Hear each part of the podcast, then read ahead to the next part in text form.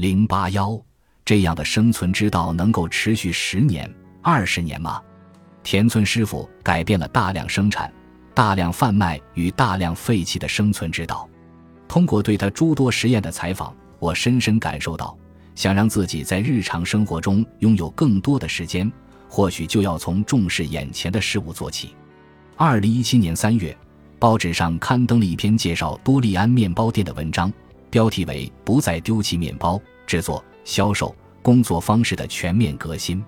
随后，推特上出现了“真是受益匪浅，没想到还有这样的方法”等许多支持的声音。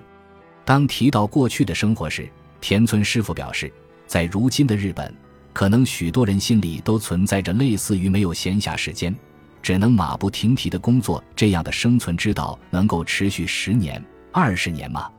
这样的担忧。我认为田村师傅摆脱过去生活的方法很独特，也很有效。最近的社会对精致而专注的生活颇为重视，这是件好事。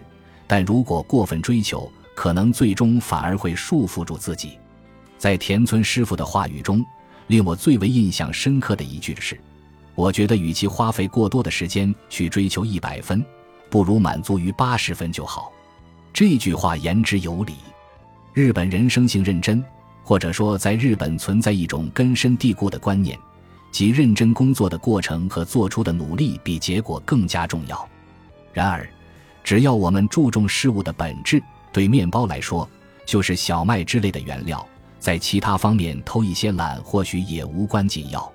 从另一方面来讲，像田村师傅这样，在摸索让工作更加轻松的方法的过程中，反而有可能诞生优质的副产品和变革方式。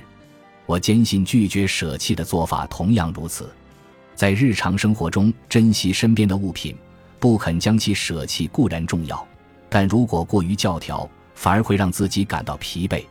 我认为，像田村师傅那样，以让生活更加开心为初衷，最终在不知不觉中达成不再丢弃面包的结果，是最为理想的了。